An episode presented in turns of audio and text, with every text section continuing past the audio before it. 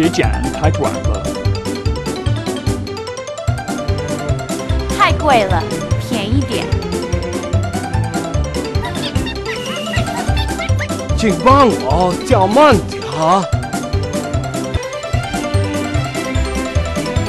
这幅画真美啊！视频汉语，诗景汉语。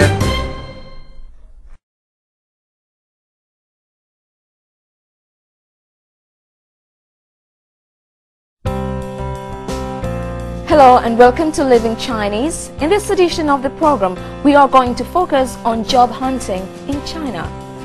Job hunting can be a daunting experience in any country, let alone one in which you don't speak the language and with a culture far removed from your own. But fear not, China's booming economy has created many opportunities for foreigners, even if you don't speak the language. Today we're going to take you through the paces of finding employment in China by applying ourselves for the same job.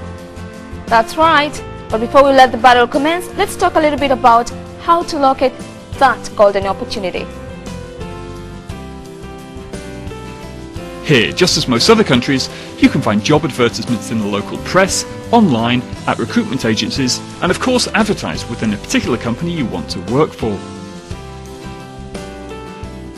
Neela and I have already identified an interesting opportunity to work as a presenter at a small television company. So now what we're going to do is we're going to try and make that important phone call to try and organize for an interview. Dominic, I believe you'd like to go first. Okay.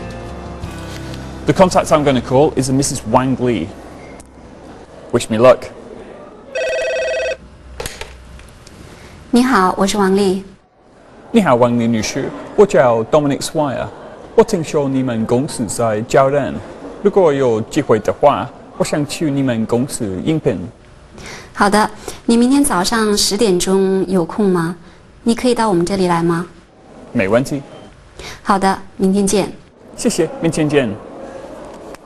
Excellent. I now have a job interview. Now it's your turn. Thank you. Okay. In the meantime, while I try to arrange for a meeting, let's listen to some of the key phrases again.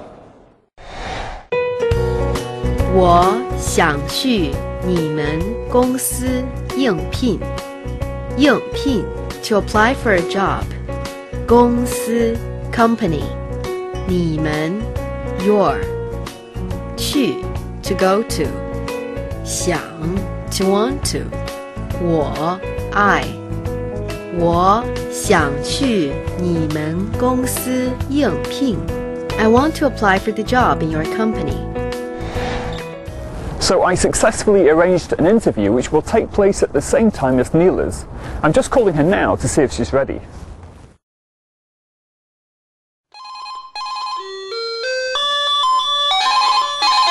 Hey, Hi Neela, it's Dominic.